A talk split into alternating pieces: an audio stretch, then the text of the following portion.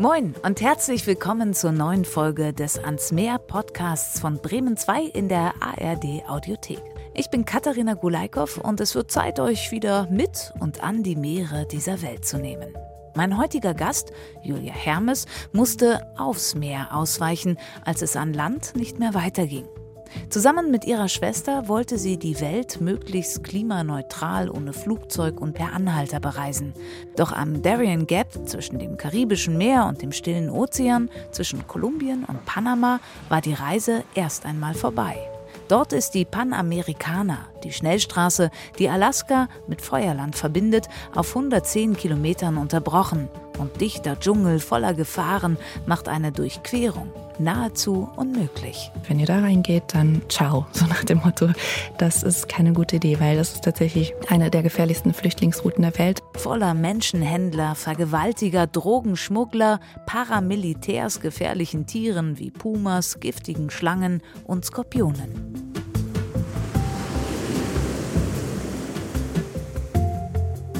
Doch an diesem scheinbar schrecklichen Ort mitten in der Karibik hat Julia trotz aller Not und Armut Reichtum gefunden. Also ich habe so eine Freude erlebt. Die Menschen sind voll von, keine Ahnung, Musik. Es läuft überall Musik. Die Leute tanzen, lachen. Du wirst auf der Straße begrüßt. Wir haben ganz viele Sachen geteilt, bekommen Lebensmittel, wenn wir irgendwie einen Unterschlupf brauchten. Da haben die uns eingeladen, auch in die kleinsten Häuser. Es war irgendwie so, so ein Glück da. Ne? Wir erzählen Julias Geschichte wie aus einer Suche nach einer Passage ein Innehalten am Darien Gap wurde. Hallo und herzlich willkommen. Hallo. Wenn man so liest oder beim Auswärtigen Amt nachschaut, Kolumbien und Panama, dann ist nicht unbedingt die Empfehlung, hey Leute, fahrt da mal hin, das ist eine echt gute Ecke, die man entdecken muss. Du bist mit deiner Schwester trotzdem hin. Warum? Mit unserer Idee, ohne Flugzeug um die Welt zu kommen, waren wir dann natürlich auch irgendwann am Rande von Kolumbien und haben gedacht, okay, jetzt geht's weiter nach Mittelamerika. Wie kommen wir da jetzt am besten hin? Und da war uns halt klar, okay, über die Straße trampen, so wie wir es bisher gemacht haben, kommen wir da nicht weiter. Das heißt, wir müssten mit dem Boot fahren irgendwie. Und da wir auch schon über den Atlantik getrennt sind, so dachten wir, okay, wir fahren einfach nach Cartagena. Das ist eine Küstenstadt und eine Hafenstadt in, in Kolumbien oben im Norden und heuern da wieder auf einem Segelboot an, fahren bis nach Colón. Das ist am Panama-Kanal gelegen. Und dann geht es einfach weiter über die befestigten Straßen. Nichts einfacher als das. Wir so. Gute Idee, klingt ja. auch total nachvollziehbar, hat sich aber herausgestellt utopisch. Ja, Warum? War, also wir sind dann tatsächlich am Hafen angekommen, Cartagena, und haben halt schnell gemerkt, dass die Schiffe, die da anlegen, die Segelschiffe, eher für Touristen und Touristinnen da Touren anbieten. Also uns wurde dann angeboten, okay, ihr könnt mitkommen, 500 Euro und 500 Dollar könnt ihr dafür bezahlen, so zwei, drei Tage segeln. Und wir waren natürlich so, hm.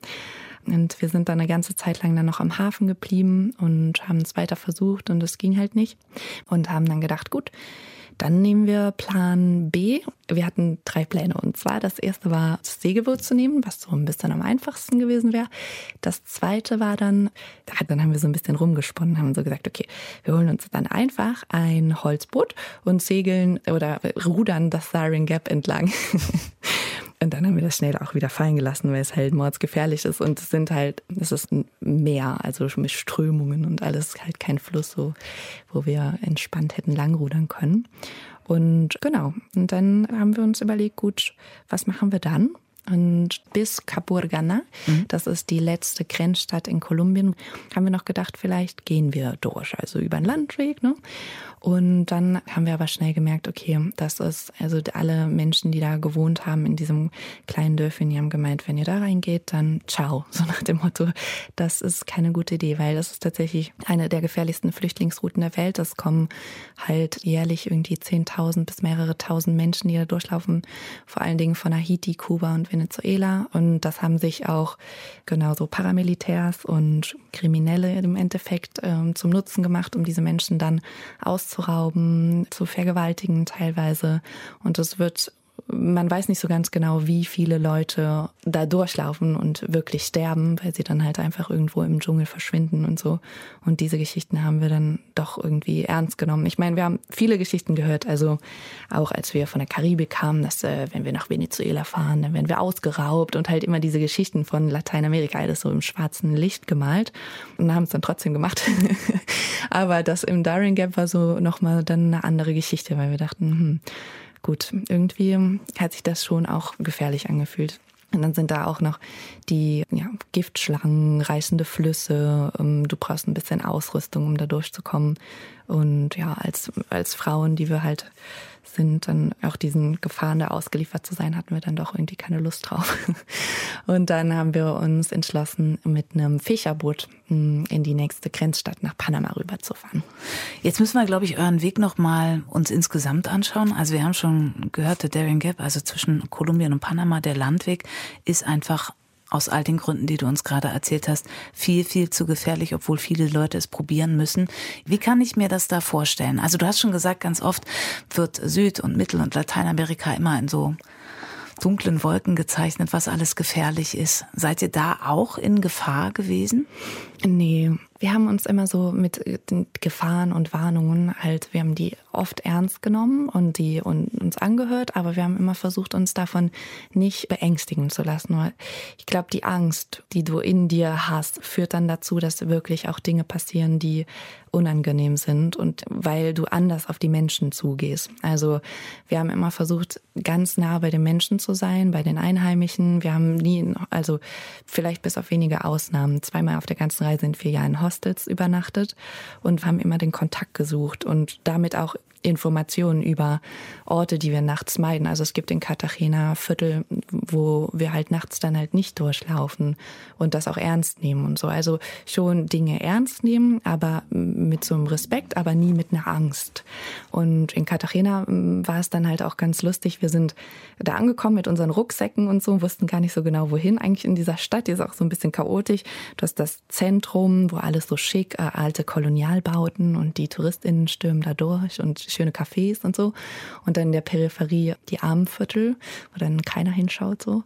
Und naja, sind wir in die, dieser Stadt angekommen und haben dann geguckt, okay, wo geht's hin? Und dann haben wir so ein veganes Restaurant, so ein Krishna-Restaurant gefunden haben da so geklopft und haben erstmal gefragt, ob wir da unsere Taschen abstellen können und haben uns dann eingeladen, da zu bleiben. Dann konnten wir da so drei, vier Tage sein, haben in der Küche geholfen und sind dann immer zum Hafen gegangen, um die Boote abzufragen und so. Und das war in Cartagena dann ein schöner Ort, so also für unsere Basis quasi, von der aus wir dann weiter gereist sind. Aber ich glaube, das ist so das Wichtige, was wir so gelernt haben. Also wenn du die Nachrichten, also so am Auswärtigen Amt äh, so schaust, was die dir irgendwie erzählen, dann ist das alles so, okay, man darf da nicht rausgehen und du wirst überfallen und alles. Die rauben dich aus. Wir wurden in, in Lateinamerika kein einziges Mal ausgeraubt. Das Witzige ist, dass wir zum Beispiel auch in Honduras noch 20 Dollar geschenkt bekommen haben, Leute uns zum Essen eingeladen haben. Also, also ich meine, es gibt die Gefahr, ne? Und ähm, es ist wichtig, dass du halt die so im Hinterkopf hast, aber dich niemals davon wirklich einschränken zu lassen, weil das merken die Menschen und wenn du mit Angst gehst, dann habe ich das Gefühl, dann passiert auch irgendwie was. Liegt es auch ein bisschen daran, wie die ihr vielleicht ausschaut, was ihr dabei habt? Du hast gerade schon gesagt, hinter euch, als ihr in dem Teil der Erde ankamt, hattet ihr schon eine Riesenreise hinter euch und als ihr losgefahren seid in Deutschland, dann war irgendwie klar, es könnte zwei Jahre könnten das vielleicht werden. Du hast gerade schon gesagt, sind dann vier geworden. Kommen wir zu unserer Rubrik, was nimmt man denn bloß mit? Also was war eure Packliste? Also auch vielleicht mit der Überlegung und dann schließe ich meinen endlosen Bogen wieder zu, wenn man in Gegenden fällt, die vielleicht ein bisschen mehr gefährlich vermeintlich sind. Was packt man da ein? Mm, am Anfang hatten wir tatsächlich noch Pfefferspray dabei. Okay. Aber habt ihr dann gemerkt, braucht ihr nicht? Brauchen wir nicht. Nee, ja. das war dann immer so hier in meinem, in der um, Hüfttasche von meinem Rucksack hatte ich das mal so da drin, dachte, hm, das vielleicht irgendwann mal brauche in aber es kam nie zum Einsatz tatsächlich. Und wir haben uns so ein bisschen auseinandergesetzt, was machen wir zur Selbstverteidigung, wenn irgendwas passiert. Und aber das Beste war auch beim Trampen, wenn es mal zu brenzlichen Situationen gekommen ist, irgendwie wie übergriffige Worte oder dass ein Mann irgendwie dann gesagt hat, okay, wir halten jetzt hier an und ihr blonden Frauen, das kenne ich doch aus Filmen, seid doch eher bereiter dafür.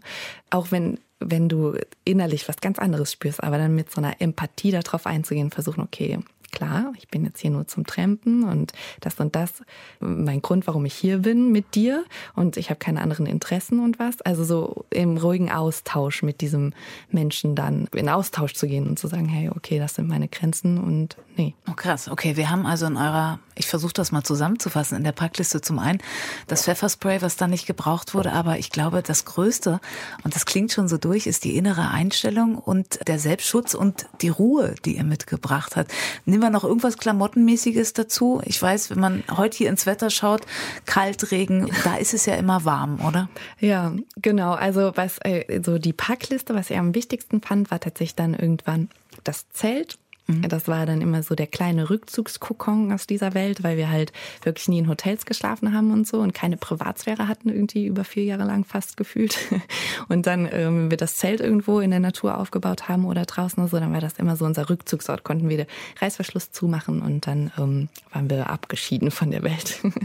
Messer, Taschenmesser, und im Darien Gap war es ganz wichtig, ein Moskitonetz dabei zu haben, weil das Zelt wurde dann schnell mal zur Sauna und ähm, die Moskitos waren einfach so omnipräsent die ganze Zeit. Die haben sich auch teilweise unter, also durch die offenen kleinen Reißverschlusslöcherchen da durchgezwungen und sind dann ins Zelt reingekrabbelt und so. Klingt jetzt nicht so wahnsinnig komfortabel, nee. aber nach einem großen Abenteuer wie eure ganze Reise, auch wenn wir jetzt noch gar nicht so viel gehört haben, aber es klingt so grundsätzlich, gib mir mal ein Bild, wie es da vor Ort aussieht. Also wir wissen zum einen, wir sind in der Karibik, im Golf von Uraba, die Temperaturen immer so um die 30 Grad türkisblaues Wasser. Gib mir mal so ein Bild. Ihr also eigentlich immer in der Natur unterwegs. Du hast aber auch schon die Touristenströme vorhin erwähnt. Wie sah das da vor Ort aus oder wie sieht es da vor Ort aus? Genau, im Darien Gap von Turbo. Also das ist dann die letzte Hafenstadt, wo eine Straße hinführt in Kolumbien. Und von da aus erstreckt sich dann das Darien Gap. Und wir sind von Turbo aus, das ist so eine ganz geschäftige Hafenstadt. Da haben wir übrigens auch noch versucht, ein Boot zu finden auf so einem Transportschiff, quasi die Waren von Kolumbien nach Panama ähm, verschiffen, da anzuheuern. Das ist ganz chaotisch gewesen mit bunten Märkten und vielen, vielen Menschen. Und von da aus haben wir dann dieses Schnellboot genommen und sind dann nach Capurganá gefahren sind dann an paradiesischen Stränden, weißen Sandstränden. Und ich kann mich erinnern, da ähm, gab es so Steinformationen, die waren voll bewachsen mit so tropischen Regenwaldpflanzen und so. Und sind dann irgendwann in dieses Dörfchen angekommen. Das sind keine festen Straßen. Es gibt kaum Autos oder keine Autos in Capocana tatsächlich. Und was, was halt so interessant war, war, dass das so ein, so ein Ort war, der geprägt war von Kontrasten. Also auf der einen Seite ganz viele haitianischen Menschen, die da angekommen sind, weil die kommen dann auch äh, von da aus, um den Daring Gap zu durchwandern. Auf der anderen Seite dann TouristInnen, also die da auf so Massage liegen lagen. Es gibt da so ein Bild bei uns am Blog. Ähm, also das ist ganz eingänglich auch, wo ein Mann auf der Massageliege liegt, von einer einheimischen Frau massiert wird und nebenan läuft ein Soldat mit dem Gewehr. Das spiegelt alles so ein bisschen wider. Also Armut, Tourismus, privilegierter Tourist, der da liegt und massiert wird und dann halt diese ständige Präsenz von Gewalt und also Militär, was da patrouilliert in diesem Karibikparadies. Also wie so verschiedene Schichten von Parallelwelten, die da stattfinden. Du hast es schon gesagt, aus Haiti kommen sehr viele Geflüchtete auf dem Weg mit der Hoffnung in ein besseres Leben, also die sich durch diesen wirklich gefährlichen Weg von Kolumbien nach Panama durch den Darien Gap bewegen. Dürfen sie da einfach einfach sein oder sind diese Militärs gefährlich? Also muss man sich verstecken? Wie kann ich mir das vorstellen? Oder ist das so ein, in Kolumbien ist noch okay, aber wenn du versuchst nach Panama zu kommen, dann wird's richtig gefährlich für dich? Mm, dieses Gebiet ist tatsächlich nicht aktiv kontrolliert. Also der Flüchtlingsstrom wird halt weitergeleitet. Und die, die Militärs, die da sind, die sind, so wie wir das erfahren haben, eher da, um irgendwie dieses, diese Gewalttaten, die da stattfinden, einzudämmen und den Drogenschmuggel einzudämmen und, und, und. Aber durch Korruption und, also ich vertraue Polizei und Militär in Lateinamerika nicht. Sind meistens noch gefährlicher als alles andere, also so in Mexiko auch und so. Aber die Menschen kommen da halt an, wandern dieses Darien Gap auf eigene Gefahren oft durch und kommen dann in Panama an, gehen über ähm, dann weiter ähm, genau Mittelamerika und erst in den USA tatsächlich mhm. die wenigen, die dann ankommen da ist die härteste Grenze von okay, allen. Da geht's dann nicht weiter, genau. aber der genau. Weg dahin ist schon wahnsinnig der gefährlich. Der Weg dahin ist wahnsinnig gefährlich. Also wir haben gehört von tatsächlich Familien, die da durch sind, die ihre Kinder in den reißenden Flüssen verloren haben, von Frauen, die halt vergewaltigt worden sind. Und also die setzen halt wirklich einfach ihr Leben aufs Spiel, um diesem Traum von einem besseren Leben in den USA irgendwie zu realisieren. Und in den USA werden sie dann alles andere als willkommen geheißen. Und selbst noch unter der Regierung von Joe Biden gibt es halt ähm, Rückflüge, die täglich stattfinden, von ja, dass die Haitianer und Haitianerinnen wieder dann zurück nach Haiti geschickt werden. Und das ist so was Bewegendes, ähm, was mir so hängen geblieben ist. Also du hast eben das Thema Privilegien angesprochen so da, sich durchzubewegen und diese Realitäten mitzubekommen. Und wir haben zum Beispiel auch mit einem mm, Venezuelaner, mit einer Gruppe von Venezuelaner an einer alten Hotelruine übernachtet. Die hatten uns so eingeladen und meinten, hey, hier sind, seid ihr sicher, ihr könnt euer Zelt, euer Moskitonetz aufspannen. Dann haben wir abends mit dem noch so am Feuer gesessen. Die haben uns halt erzählt, wie das so ist und irgendwie immer so wie eine Beobachterin zu sein, die Geschichten zu hören und zu wissen, okay, davon sind wir irgendwie gar nicht betroffen, weil wir wie in einer ganz anderen privilegierten Parallelrealität leben. Und also es hat mich sehr berührt, irgendwie dann irgendwann in Panama City angekommen zu sein mit so, okay, ja, hier, jetzt geht's weiter aber das hat mich, glaube ich, äh, ständig begleitet in Lateinamerika, dieses Gefühl von, wow, was ist das eigentlich für eine Welt, in der wir leben? Wo wir vermeintlich unterschiedlich viel wert sind aufgrund ja. unseres Passes. Wie seid ihr, du hast schon mehrere Beispiele angesprochen, wie seid ihr ins Gespräch gekommen mit den Menschen, die alle so unterschiedliche Wege haben. Also ihr, um die Welt zu erkunden und auch auf der Suche natürlich nach unterschiedlichen Lebensformen, was ja auch Inhalt eurer Reise war. Aber die Menschen, die wirklich na, nicht nur die Geflüchteten, sondern auch die, die unterwegs waren. Wie seid ihr ins Gespräch gekommen? Weil wir tatsächlich halt nicht in Hotels oder wir haben nie Hotels angesteuert und sind dann ähm, am Strand unterwegs gewesen und haben dann mit den Menschen, die am Strand waren, Gespräche gesucht. Also ich kann mich noch erinnern an Diego, hieß der, glaube ich, der hat im Toilettenhäuschen an dem Strand die Toiletten sauber gemacht und so, ja, das un lugar, also hast du einen Ort, wo wir sicher übernachten können und so, wie ist das hier am Strand? Äh, ist das easy hier zu übernachten? Und dann meint er, ja, mm, es geht. Und dann kamen wir halt so ins Gespräch, da hat er uns erzählt, dass er jetzt auch auf dem Weg ist in die USA und jetzt im Toilettenhäuschen quasi die nötigsten Dollar zusammenkratzt, weil es tatsächlich auch durch das Daring Gap Schmuggler gibt, also Menschen, die anderen durch das Daring Gap durchführen, um sie quasi sich auf die andere Seite zu bringen. Es ist aber gar nicht so sicher, ne? Nee, ist es nicht. Und oft gibt es auch Geschichten, dass dann halt die Schmuggler mit dem Geld abhauen und die Menschen irgendwo im Daring Gap so zurückgelassen werden und wir haben uns halt immer so Schlafplätze ausgesucht, die halt äh, abseits von irgendwelchen Touristen, Touristinnen und Touristen so gelegen haben. Und diese Venezuelaner-Gruppe, von der ich gerade auch erzählt habe, die hatten sich halt in so einer alten Hotelruine so gemütlich eingerichtet, so einen Grillplatz und ihre Hängematten aufgespannt und so und haben uns dann so ein bisschen in ihren Schutz genommen. Und so kamen wir dann halt ins Gespräch. Klingt nach so Miteinander, ne? Ja, genau.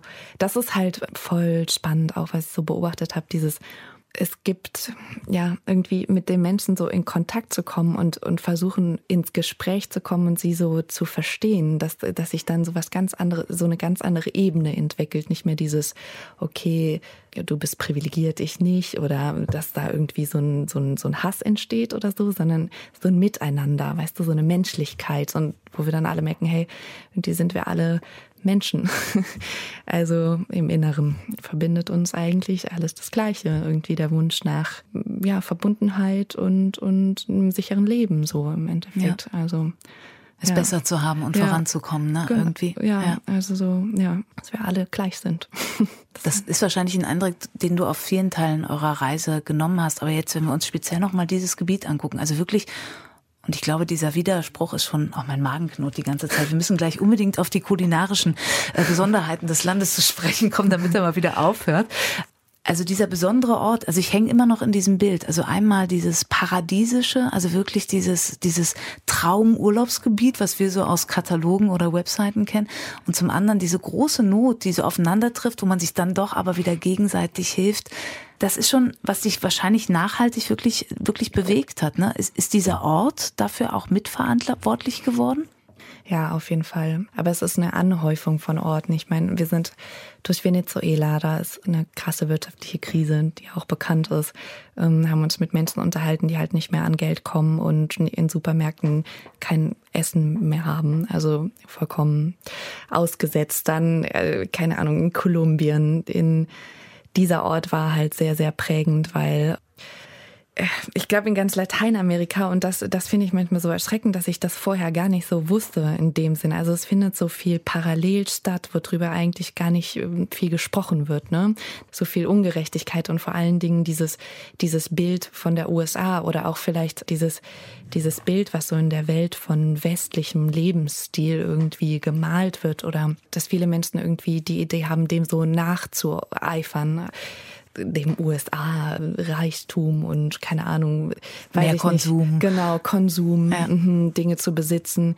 Und was ich aber auch schön fand und inspirierend in Lateinamerika dann auch, ist, dass es wie so ein neues ähm, Bewusstsein, so eine Rückkehr zu, okay, den Wurzeln. Wir müssen uns jetzt irgendwie mal abspalten von dieser Idee, alle so zu sein wie in den USA, sondern sich zurück zu besinnen, was haben wir eigentlich an Ressourcen, an kulturellen Schätzen hier und wie können wir uns irgendwie davon so ein bisschen befreien, von dieser Idee, dass es in den USA das bessere Leben gibt weil es ist auch einfach nicht das bessere Leben. Also ich habe mich mit vielen Migrantinnen unterhalten, vor allem dann in Mexiko, die wieder zurückgekommen sind und die gesagt haben, okay, wir haben da irgendwie zwölf Stunden am Tag gearbeitet und das wären Bedingungen, irgendwie niedrigeres, viel niedrigeres Gehalt als die US-AmerikanerInnen dann halt da auch bekommen, konnten uns halt nicht bewegen, weil wir einen illegalen Status hatten und, und genau, was ist das für ein Leben im Endeffekt? Wo es Unser dann, Leben ist gar nicht besser geworden, nee, nur anders. Genau. Ja.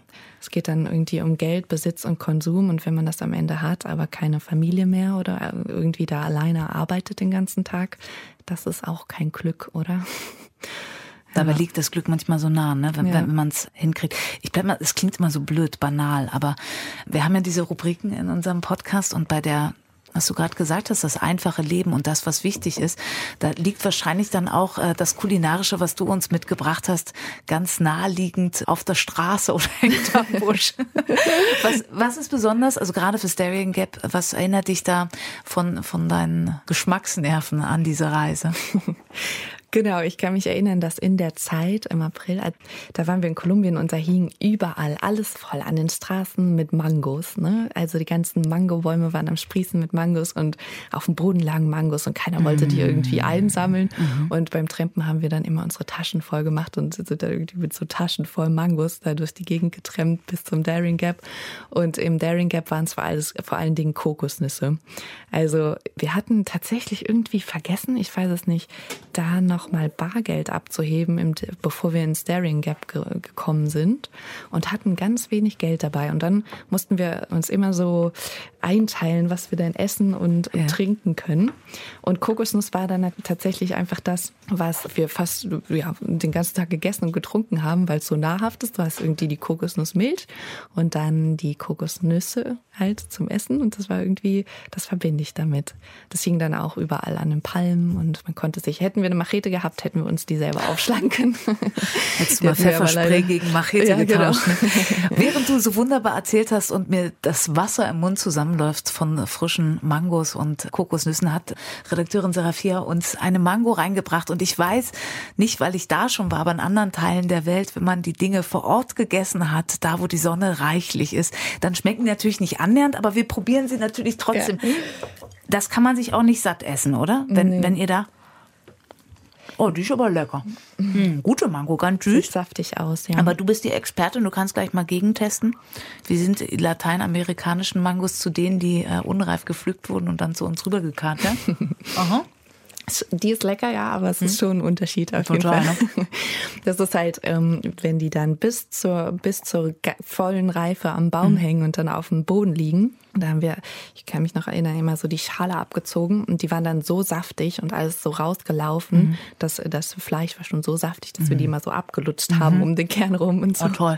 Klingt aber, Entschuldigung, ja. war natürlich lecker, aber es klingt auch so ein bisschen so, als würde die Nahrung da auf dem, auf der Straße liegen. Ihr seid ja eh, das hat man schon gehört, ihr schlaft in Ruinen und so. Ihr wart wirklich, ich glaube, ziemlich kostenneutral unterwegs. Mhm. Aber man kann jetzt nicht sagen, das Essen liegt ja auf der Straße und man kommt so durch.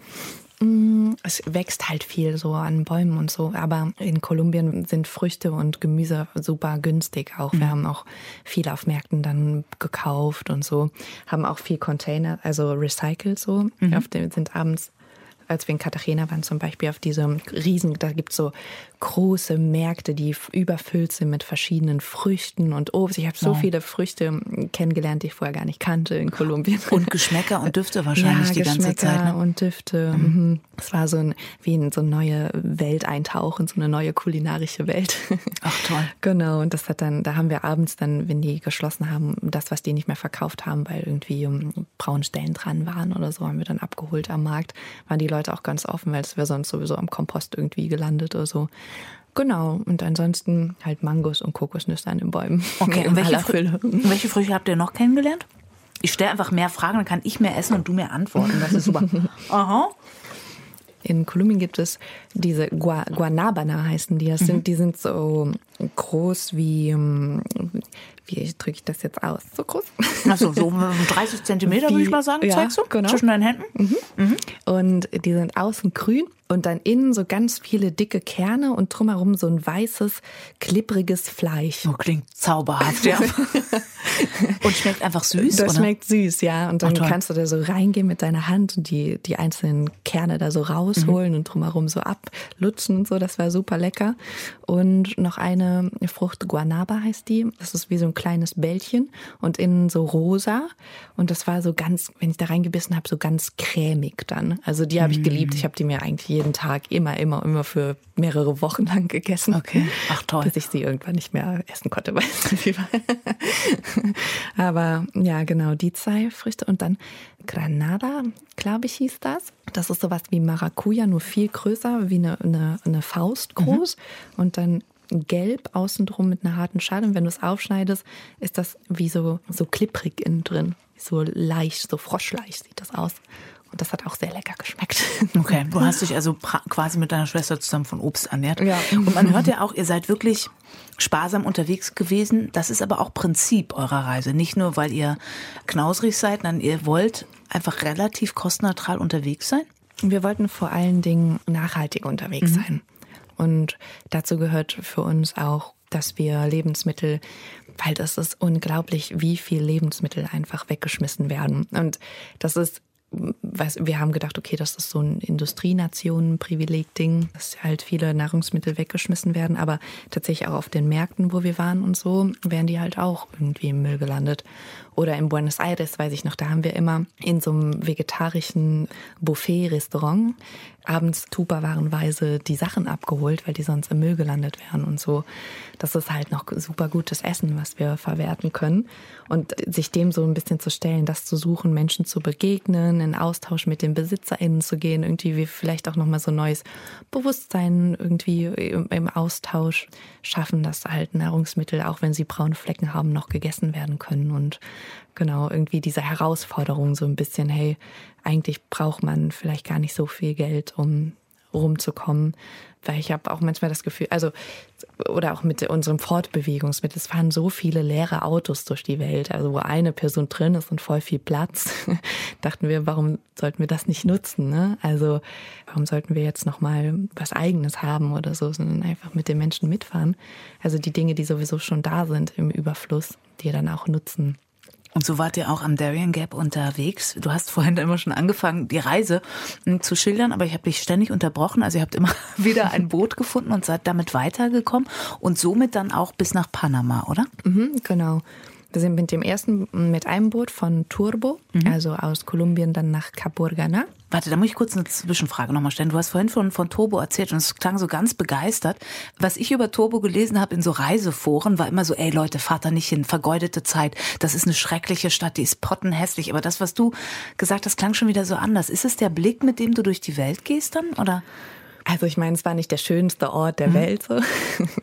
aber ich habe da so eine so was authentisch, äh, weil vielleicht weil da auch keine Touristin sind und sich mhm. die Stadt auch nicht bemüht, irgendwie vorne hui und hinten fui so die Fassade für irgendwelche Menschen so für Touristinnen, die dann herkommen, so herzurichten. Das war so so authentisch einfach. Und das mochte ich an dem Ort, auch wenn es nicht der schönste Ort war tatsächlich, aber dieses äh, geschäftige Hafenleben, wo dann halt alle Leute da standen und die frischen Fische verkauft haben und Obst, also tatsächlich auch wieder Mangos und wie heißen sie, Melonen und so da in Haufen rumlagen und irgendwie die lauten Stimmen und die Gerüche, das war alles so ja. Echt? Echt. Mhm. Ja, ne? Ich habe ich hab direkt eine Vorstellung. Man hört das Gewusel der Menschen ja. und so. Okay, dann geht's äh, weiter von Tobo nach Caporgana. Mhm. Ich habe es versucht richtig auszusprechen. Ja. Ne?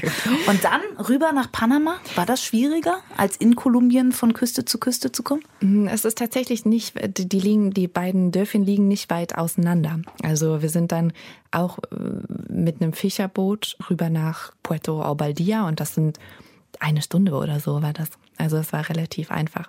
Wir wollten da auch wieder trampen. Wir haben die ganze Zeit an allen St immer von in Katharina hat es nicht geklappt, in Turbo hat es auch nicht geklappt. Da wollten wir halt auf so einem Handelsschiff anheuern und die meinten, die haben uns nur belächelt, so hm, genau. Mhm. Wir brauchen ja andere Leute. Genau. Und in Capogana wollten wir rüber, aber hat es auch nicht geklappt. Und dann sind wir halt mit diesem, das war schon auch, hat, also es war kommerziell. Der, der Mensch hat Leute rübergebracht nach Puerto Albaldia. Und von da aus das war, genau, sind wir dann in Panama, in dieser Grenzdörfchen da angekommen. Und da haben wir gedacht, okay, jetzt das ist die letzte Chance, hier schaffen wir es. wir werden jetzt trampen. Und dann, das war ganz lustig, weil es, wir haben an so einem Strandabschnitt übernachtet und sind dann immer mal wieder zum Hafen und es waren halt einfach keine Schiffe da. Und irgendwann hat ein Schiff angelegt und die meinten, nee, wir fahren in die andere Richtung. Aber morgen kommt Bonnie mit seinem Schiff hier vorbei, ne? Da könnt ihr bestimmt, der ist ganz cool und so. Wir so, okay, wir warten auf Bonnie, ne? Aber Manana in Lateinamerika bedeutet auch manchmal in zwei Wochen. Kommt er dann auch noch, ja? ja? genau so ahorita, mañana, so, alles gut. Äh, wer weiß, wann es passiert. Und dann äh, gab es einen Menschen, der hatte ein Telefon im Ort. Der hat dann versucht, mit Bonnie zu kommunizieren und Bonnie meinte dann, ja, ja, er kommt und alles gut.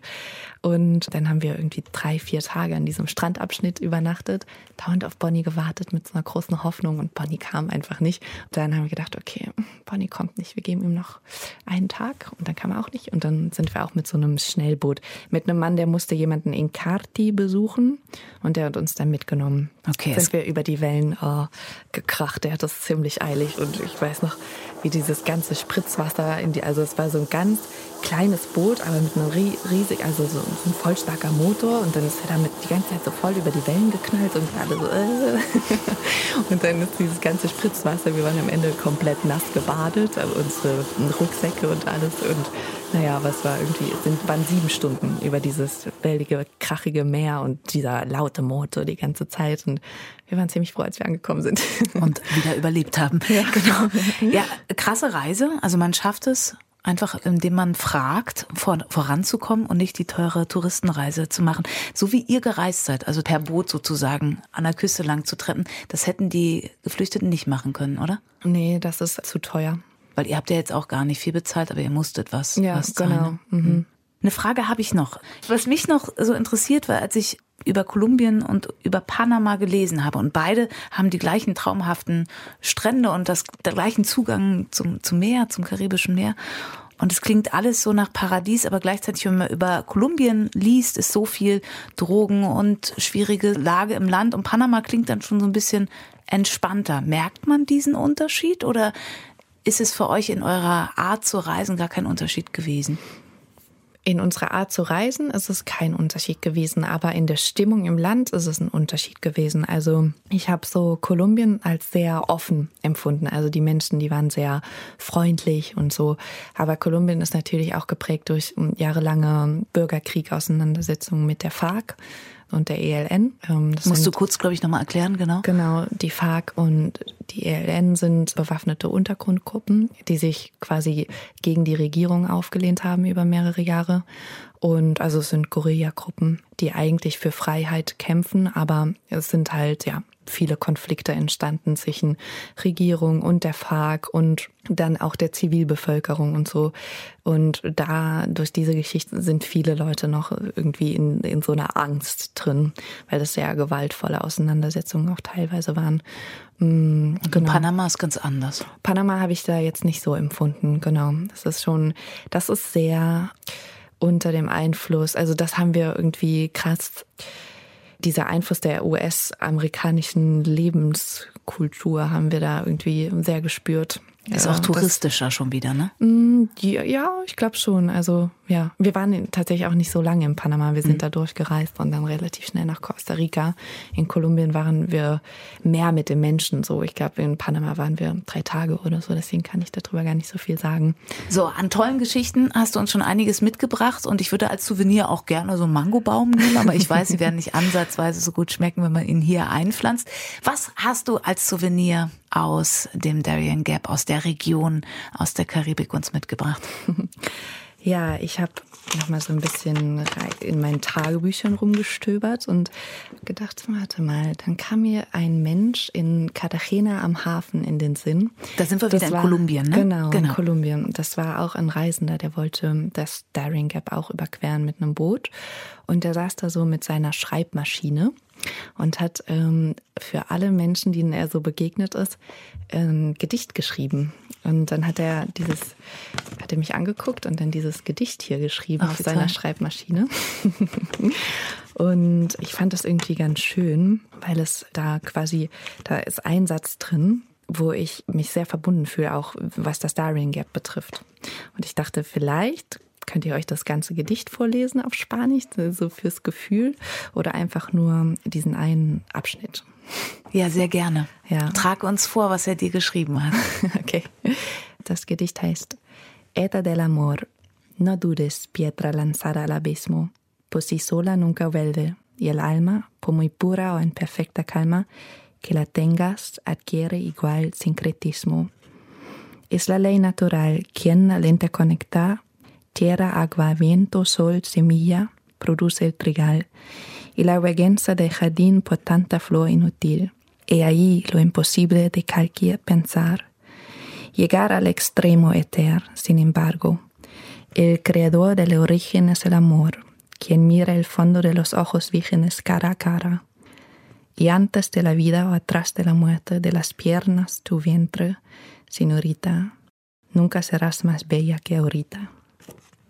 Ach, hätte ich im Studium bloß besser in den Spanischvorlesungen aufgepasst. Kannst du grob sagen, was er dir geschrieben hat? Ja, da geht es halt so um, also ich finde hier diesen einen Satz so ganz schön, mm, dass quasi das Gesetz der Natur verbindet alles. Es ist die Erde, die Luft, das Wasser, die Samen und die Sonne, die den quasi das Feld kreieren, also da, wo Dinge wachsen, El Trigal. Und das fand ich irgendwie ganz schön so, dass wir halt alle verbunden sind und alle irgendwie das Gleiche brauchen und ähm, da, wo alles entsteht, das ist dieses Gesetz der Natur, dass wir halt irgendwie eigentlich das Gleiche sind und alle das Gleiche brauchen und so damit verbunden sind.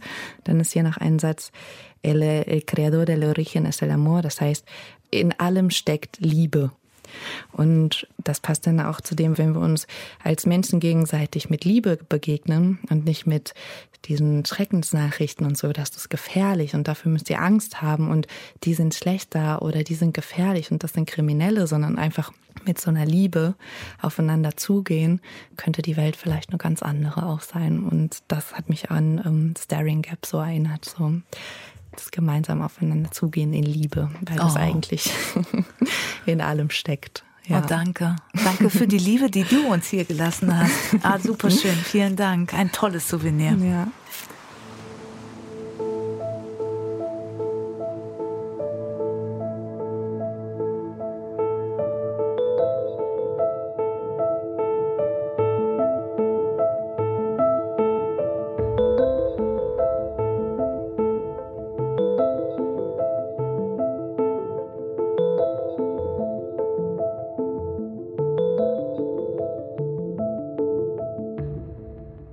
Wenn ich mir eure Reise anschaue, also und diese Gegensätze, die wir teilweise auch angesprochen haben, Luxushotel, Massage am Strand versus äh, Strandruine oder Schlafen im Strand einfach, weil man nichts hat. Schönheit der Landschaft, gleichzeitig wieder Gefahr vermeintlich, Flucht und Urlaubsparadies so als Gegensatz. Das macht ja schon was mit dir, oder? Wenn du das, das so siehst. Mm, ich glaube, diese, was mich auf jeden Fall sehr berührt hat, dass die Welt, die wir kreiert haben auf dieser Erde, so voll von Gegensätzen ist und dass wir oft ausblenden in Wohlstandsindustrienationen wie, also, oder dass wir oft ausblenden, dass es noch ganz andere Realität in dieser Welt einfach gibt, die wir kreiert haben. Und so, mich hat das beeindruckt, also so, so nah an diesen Menschen, die da tatsächlich das Leben aufs Spiel setzen müssen um ein besseres Leben, weil sie der Idee nachlaufen, ein besseres Leben zu finden und wie sehr sich quasi die westliche Vorstellung von einem guten Leben so ausgebreitet hat und sich in den Köpfen verankert hat und wie sehr die Menschen dafür bereit sind, ihr Leben aufs Spiel zu setzen. Und das hängt für mich halt irgendwie auch so, zum Beispiel, ich finde das halt interessant, irgendwie, was ist ein gutes Leben im Endeffekt? Also ich habe in Kolumbien so eine Freude erlebt. Ich habe, die Menschen sind voll von, keine Ahnung, Musik. Es läuft überall Musik. Die Leute tanzen, lachen.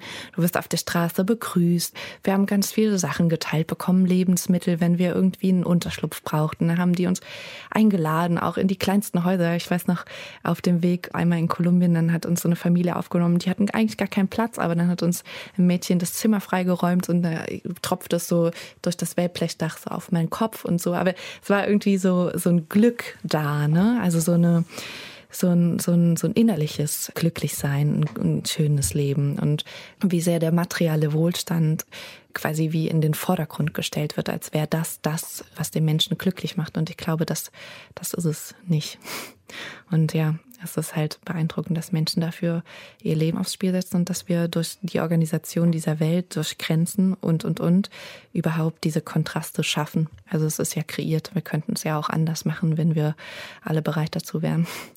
Es ist ja systemisch bedingt und kreiert. Und das ist das Erschreckende für mich, dass wir uns durch dieses gesamte Gefüge des Systems irgendwie alle Teil davon sind und vielleicht wäre es ganz schön, das alles irgendwann mal aufzulösen und einfach uns als Menschen zu begegnen und Grenzen aufzulösen und die Welt anders zu gestalten, ne? dass sich niemand mehr im Dschungel irgendwie im Fluss sterben muss, um ein besseres Leben zu haben.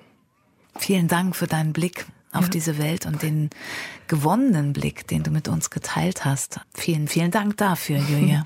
Ja, gerne.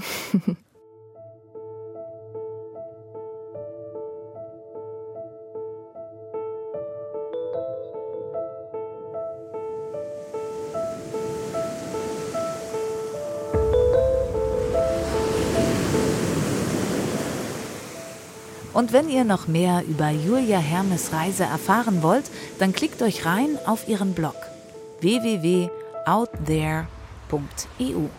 Und das gleiche gilt für unseren Podcast Ans Meer von Bremen 2. Wenn er euch gefallen hat, dann abonniert uns gerne in der ARD Audiothek, so verpasst ihr keine Folge und das lohnt sich auch. Kleiner Tipp, in den nächsten zwei Folgen geht es einmal in einen der pulsierendsten Städte des Mittelmeeres nach Beirut in den Libanon. Eine Stadt voller Gegensätze zwischen Hyperinflation und Korruption und gleichzeitig voller Lebensfreude. Und wir nehmen euch mit in einen für den Menschen eigentlich lebensfeindlichen Ort. Es geht mit der Apnoe-Taucherin Anna von Bötticher unter das Eis von Grönland. Welche Folge als nächstes kommt, da haben wir uns noch nicht ganz entschieden. Lasst euch überraschen. Der Ans Meer Podcast ist auf jeden Fall eine lohnenswerte Bremen 2 Produktion. Alle zwei Wochen gibt es dienstags eine neue Folge in der ARD Audiothek und natürlich auch bei einem weiteren Podcast-Anbieter eures Vertrauens. Tschüss sagen Katharina Gulaikow und Redakteurin Serafia Johansson.